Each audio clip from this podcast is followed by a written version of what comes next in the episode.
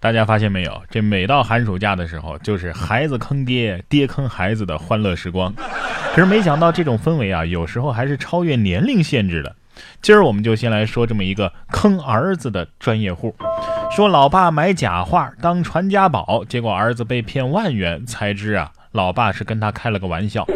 前不久，广东的一个杨先生收到了父亲送给他的《老子出关图》，而且啊，父亲还告诉儿子：“儿子，这古画啊是咱家的传家宝。”欣喜不已的杨先生拿着这古画啊，到艺术品公司去做鉴定，得知啊，这画可以拍卖近五十万。但是在交了万元的服务费之后呢，拍卖却遭流拍。杨先生怀疑自己是被骗了。这个时候，父亲才告诉他：“嘿，孩子啊，这画啊，其实是我两百块钱在淘宝上买的。” 杨先生心里苦啊，我走过的最长的路就是父亲的套路啊。他爹可能是这么想的。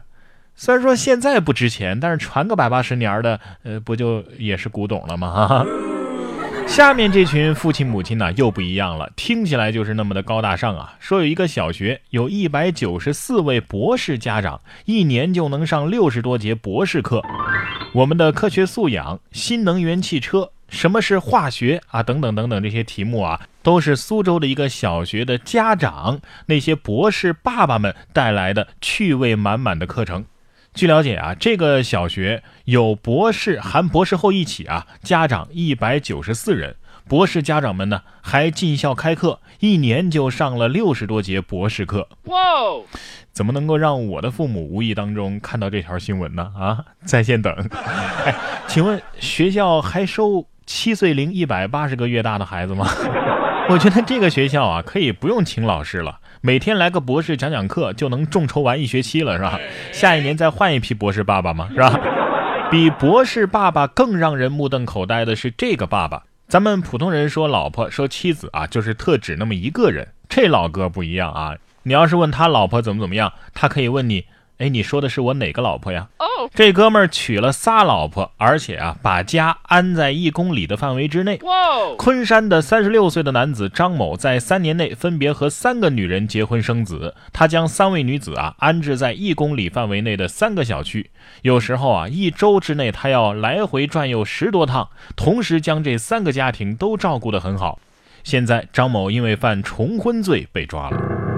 这哥们儿为了修改婚姻法，亲身犯法实践啊！那么问题来了，如果你出去之后，三个老婆都选择原谅你，你该怎么办啊？有困难没关系啊，找民警嘛。说男子商店行窃又返回兜售，结果被逮住了，打幺幺零求助。浙江宁波一个男子两次到同一家店行窃，第一次呢偷走了四包香烟，第二次行窃的时候被老板娘发现之后，他逃跑了。三天之后啊，这男子居然又回到这家店推销自己的酒，结果被老板娘认了出来，双方起了争执，结果被围观。随后呢，这个男子自己打了幺幺零求助，这是掩耳盗铃的升级版吧？啊，你偷我的烟还换我的钱，你心不痛吗？啊，小偷报警的时候是不是这么说的？警察叔叔，快来救救我，我我被吃瓜群众围住了啊！类似的事情还有这个，本来是打劫的，结果反被打了。窃贼拿直手枪打劫美女，但是这次啊，他找错了人。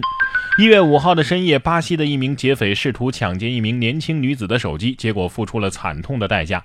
因为这名被抢的二十七岁女子不是普通人，是知名的综合格斗竞技选手，外号“铁娘子”的维亚娜。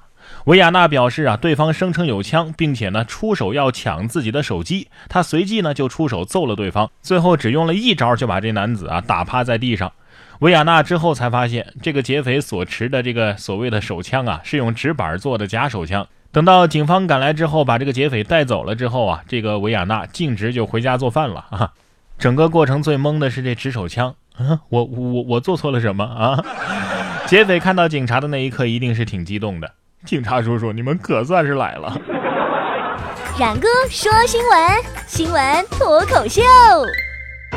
正所谓大难不死，必有后福。不过下面这个后福啊，还真就是厚厚的羽绒服。说女子不会游泳，刺骨的黄河里穿着羽绒服漂浮了两公里都没有沉。近日，甘肃兰州有市民报警称，一个女子漂浮在黄河之上，救援人员随即驾船搜寻。在搜寻到这个女子的时候啊，她已经漂浮了两公里了。救援人员将其救上岸之后，女子全身都已经是冻得僵硬。万幸的是呢，她穿着羽绒服，所以没有沉下河。现在女子已经脱离了生命危险。其实这个原理也好解释啊，因为鸭都会游泳嘛，所以这套羽绒服肯定是鸭绒的，是吧？这个故事告诉我们，买套好的羽绒服，关键时刻能救命啊！所以咱们又多了一个买衣服的借口呢啊！羽绒服要是会说话的话，当时如果问这女子：“我救了你，你感动吗？”女子肯定说：“ 我我不感动啊。”下面这个小伙子倒是胆儿挺大啊，挺感动的。聚会的时候非常的豪气，抢着买单，结果他的钱财啊全都是盗窃所得，但是朋友都不知情。安徽宿州一个男子平时很要面子，和朋友一起玩啊，都是他抢着买单。朋友缺电脑呢，他甚至偷了一台电脑送给他，朋友都不知道啊，这些财物是盗窃所得。两年的时间，该男子盗窃四十多次，目前已经被刑拘了。这要是放在古代，也算是梁山好汉了，是吧？真实版的，我偷电动车养你啊啊！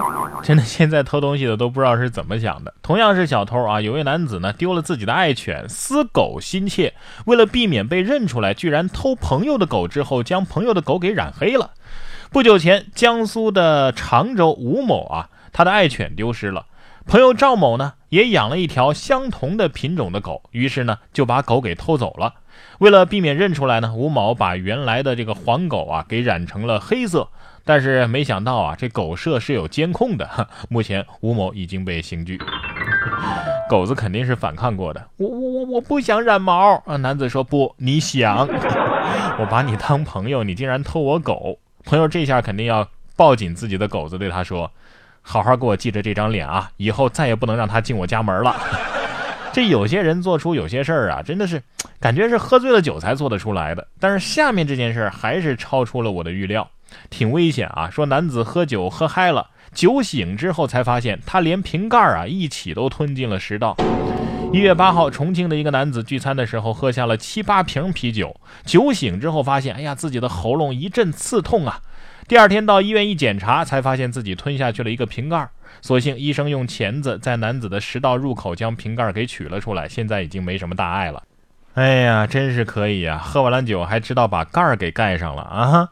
这医生把瓶盖取出的那一刻，没有顿时从嗓子眼里喷出来七八瓶啤酒吗？以后再吹牛，你可以这么说了：对瓶儿吹算啥？我可以吞瓶盖儿。